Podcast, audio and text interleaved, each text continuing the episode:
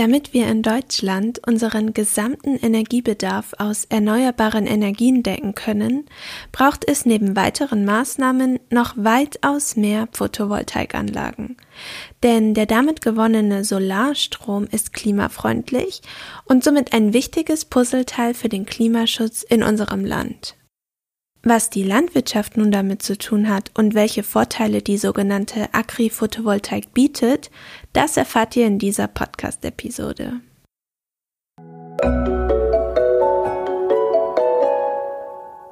Querfeld ein Podcast. Wir reden über die Landwirtschaft der Zukunft.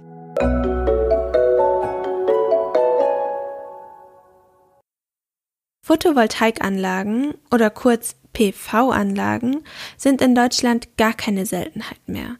Wir sehen sie in den Städten, auf Hausdächern, an Balkonen oder in der Landschaft, wenn große Grünflächen als Photovoltaik-Freiflächenanlagen oder auch Solarparks genannt genutzt werden. Und auch in der Landwirtschaft wächst das Interesse an der Nutzung der Sonnenenergie. Einerseits, um nachhaltiger zu werden, Landflächen zu erhalten, indem sie einfach doppelt genutzt werden. Und andererseits bieten die sogenannten Agri-PV-Anlagen Pflanzen oder Tieren auch Schatten und Schutz vor Witterung. Mit unserem Gast Max Tromsdorf reden wir darüber, was genau Agri-Photovoltaik nun ist welche Potenziale er in der Technik sieht, und wir verschaffen uns mit ihm gemeinsam einen ersten Einblick zu weiteren Hintergrundinformationen, was die Umsetzung dieser Technologie in Deutschland betrifft.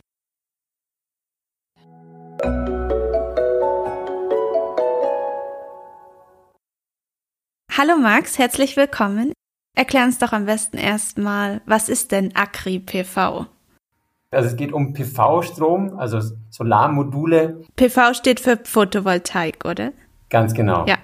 Genau, das ist quasi Solarenergie in Stromform. Da gibt es noch die Solarthermie, zum Beispiel wenn man Wasser direkt heiß macht. Und dann gibt es noch so andere Zwischenformen der Solarenergie, aber PV, also Photovoltaik, ist dann eben, wenn man direkt Strom erzeugt, der dann bei uns halt vom Feld kommt, zusammen mit den Kartoffeln oder den Karotten.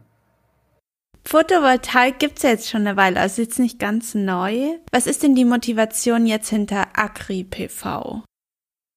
Naja, der Punkt ist halt der, dass wir die Energiewende noch nicht ganz geschafft haben. Das heißt, wir ähm, haben noch ein bisschen was vor uns, auch wenn man schon oft PV-Module, Solarmodule und so weiter sieht. Ähm, wenn wir uns das genau anschauen, was wir in den nächsten 10, 20 Jahren brauchen, um die Energiewende, sprich auch ähm, und CO2-Neutralität zu schaffen in Deutschland, dann sehen wir, dass wir nochmal das sechs- bis siebenfache an PV-Leistung ausbauen müssen im Vergleich zu dem, was wir heute haben. Okay. Was ist das in Zahlen ungefähr? Weißt du das? Naja, grob. Es kommt ein bisschen darauf an, welches Energieszenario man da zugrunde legt, aber wir haben in Deutschland Ende letzten Jahres ungefähr 70 Gigawatt Peak gehabt. Mhm. Gigawatt sind quasi ja, 1000 Megawatt und um ein Megawatt Peak ähm, PV zu installieren, brauchen wir in der freien Fläche ungefähr einen Hektar. Okay. Das heißt 100 mal 100 Meter, das ist ja vielleicht so ungefähr ein Fußballfeld. Mhm. Also wenn wir ein Fußballfeld ähm, ganz mit Photovoltaikmodulen zumachen, ähm, haben wir ein Megawatt und da brauchen wir quasi das, da hatten, haben wir das 70.000-fache bisher, so zur großen Ordnung, müssen aber das ungefähr 400.000-fach hinkriegen. Das ist richtig viel. Also von 70 Gigawatt auf 400, man ich sagen auch 450, je nachdem, was man dann annimmt, was an ähm, Wind dabei ist, äh, Wärme, ähm, Koppelung und so weiter. Das sind dann die Feinheiten. Aber was klar ist, wir brauchen sehr viel mehr PV-Module in Deutschland als in der Vergangenheit. Und natürlich haben wir auch noch einige Flächer, ähm, Dächer frei. Und die werden wir auch ähm, brauchen dringend, aber wir gehen davon aus, dass auch aufgrund der Kosten ein nennenswerter Anteil von diesem PV-Ausbau in der freien Fläche stattfindet. Und freie Fläche heißt halt eine PV-Freiflächenanlage. Da gibt es natürlich auch verschiedene äh, Varianten davon. Mhm. Eine spannende Lösung neben Agri-Photovoltaik ist zum Beispiel so eine ähm, Freiflächenanlage mit Biodiversitätsmaßnahmen zu kombinieren, weil auch da brauchen wir Flächen, um ähm, Lebensräume für Tieren und Pflanzen, äh, Tiere und Pflanzen zu, zu schaffen. Die haben wir in, fleißig weggenommen in den letzten Jahrzehnten und da haben wir eine Möglichkeit mit dieser eigentlich eher extensiven Flächennutzung da für Brutkästen, ähm, Blühwiesen, Steinhäufen, was auch immer, wieder auf der Fläche äh, mit rein integrieren können, diese Lebensräume zu schaffen. Aber eine andere Variante ist eben tatsächlich die landwirtschaftliche Nutzung und tatsächlich sind die meisten der PV-Anlagen in der Fläche früher mal landwirtschaftliche Nutzflächen gewesen. Mhm. Das heißt, bisher war es so ein bisschen eine Konkurrenz zwischen Energiewirtschaft und Landwirtschaft. Und wir haben mit Agri-Photovoltaik gelernt, wir können beides auf der gleichen Fläche haben. Und das ist genau unser Thema. Wie können wir die Photovoltaik so in die landwirtschaftliche Nutzung integrieren, dass es im besten Fall sogar zu Synergieneffekten kommt? Ja, das wäre auch meine nächste Frage gewesen. Was ist denn dann sozusagen das, der, was sind die Vorteile, was ist das Potenzial, was dahinter steckt? Das, was einem natürlich dann einfällt, ist, man kann halt praktisch Strom erzeugen und darunter könnten vielleicht noch die Kühe grasen. Ganz genau. Da bist du genau beim Punkt, ähm, Julia, weil die Bandbreite an Nutzungsmöglichkeiten ist halt klar so breit, wie die Landwirtschaft halt auch aufgestellt ist. Das heißt, von Hühnern, Kühen, Schafen zu Mähdrescher über Mais oder ähm, Weizen hin zu wirklich ja, sehr hochwertigen ähm, Kulturen, also jetzt preislich, wie Weinbau, Apfelbau oder Bärenbau.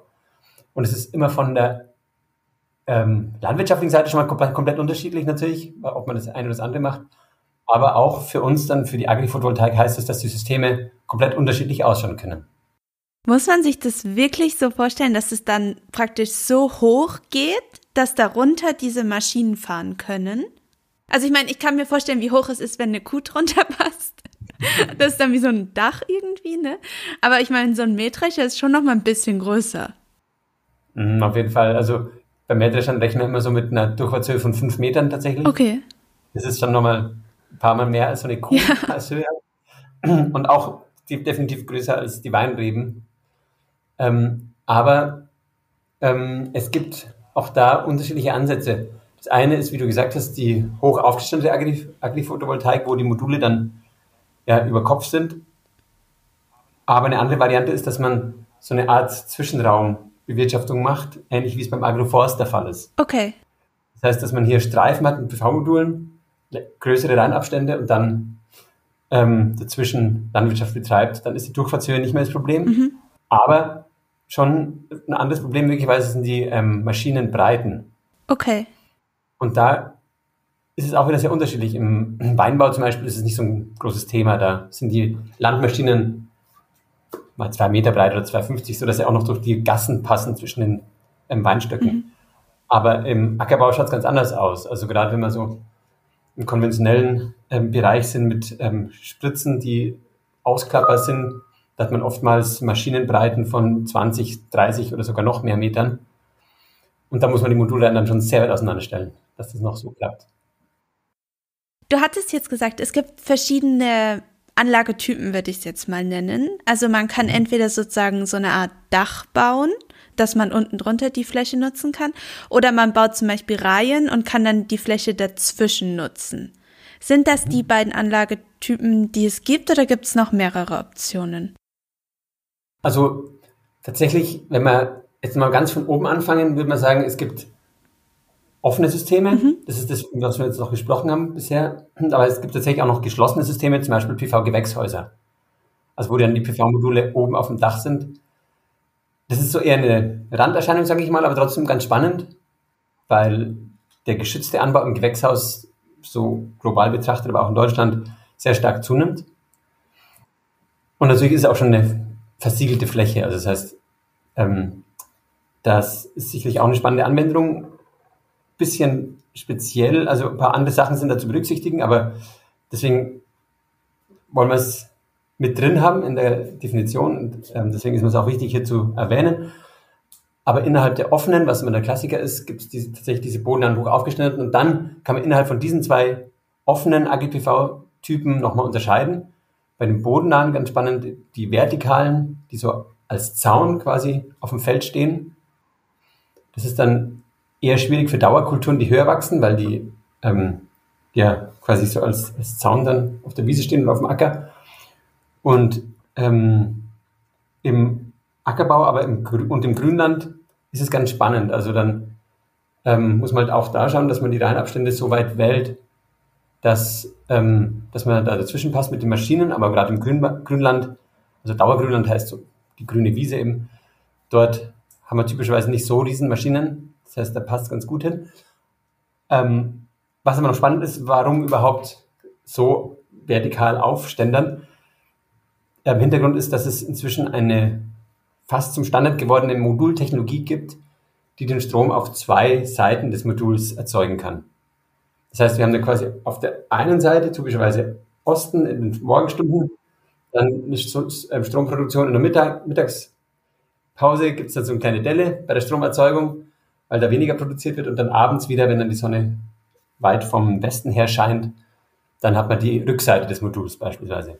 Okay. Ich habe mich nämlich immer gefragt, mhm. manchmal, wenn ich das so auf den Dächern bei Häusern sehe, denke ich, so viel Sonne haben wir in Deutschland wirklich nicht. Lohnt sich das wirklich?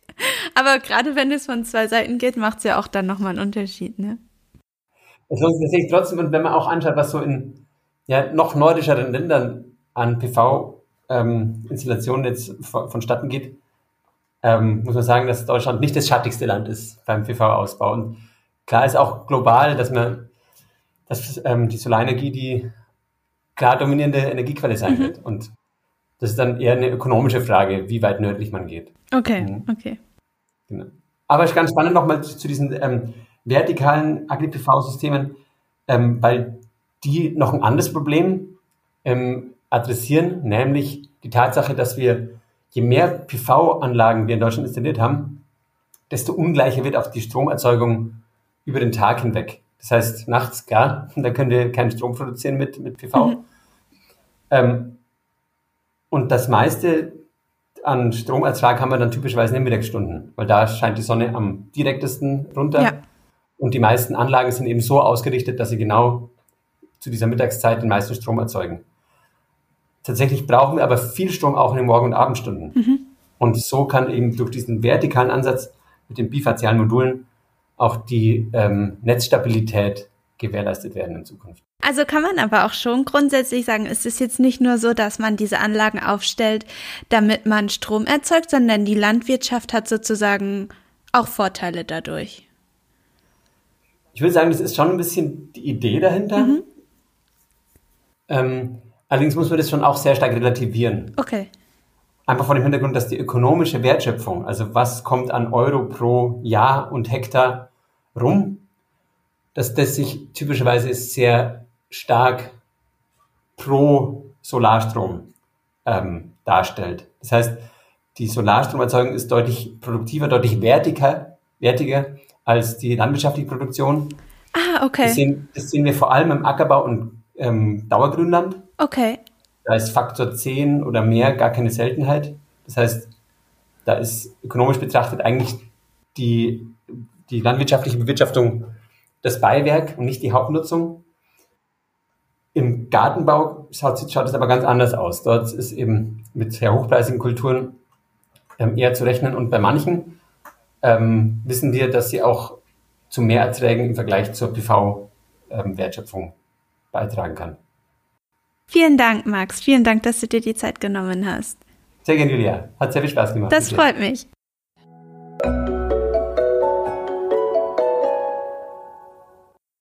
Diese Podcast-Episode ist im Rahmen des Projektes Syn Agri PV entstanden. Das Projekt wird vom Bundesministerium für Bildung und Forschung, dem BMBF, finanziert und vom Fraunhofer Institut für Solare Energiesysteme, dem ISE, sowie dem Leibniz Zentrum für Agrarlandschaftsforschung kurz ZALF koordiniert. Insgesamt neun Partner aus Forschung, Praxis und Industrie arbeiten gemeinsam an der Entwicklung eines Leitbildes für den Einsatz von AgriPV in Deutschland. Ziel ist es, zentrale wissenschaftliche, juristische, wirtschaftliche und gesellschaftliche Rahmenbedingungen und Voraussetzungen für den Markthochlauf in Deutschland zu evaluieren zu beschreiben und zu beschleunigen. Mehr Infos zum Projekt sowie weitere Links zum Thema findet ihr in den Show Notes und auf unserem Blog www.quer-feld-ein.blog. Alle Podcast-Episoden findet ihr auch immer auf unserem Blog, auf Spotify, Apple Podcasts, Google Podcasts, YouTube und wissenschaftspodcasts.de. Wir freuen uns natürlich auch, wenn ihr uns auf Instagram, X, ehemals Twitter oder Facebook folgt, unsere Beiträge liked, teilt und kommentiert. Und wenn euch der Podcast gefällt, dann gebt uns auch gerne eine Bewertung auf Spotify und Co. Außerdem könnt ihr uns natürlich auch Fragen, Feedback oder Anregungen zum Podcast jederzeit via E-Mail an querfeldein.zalf.de senden.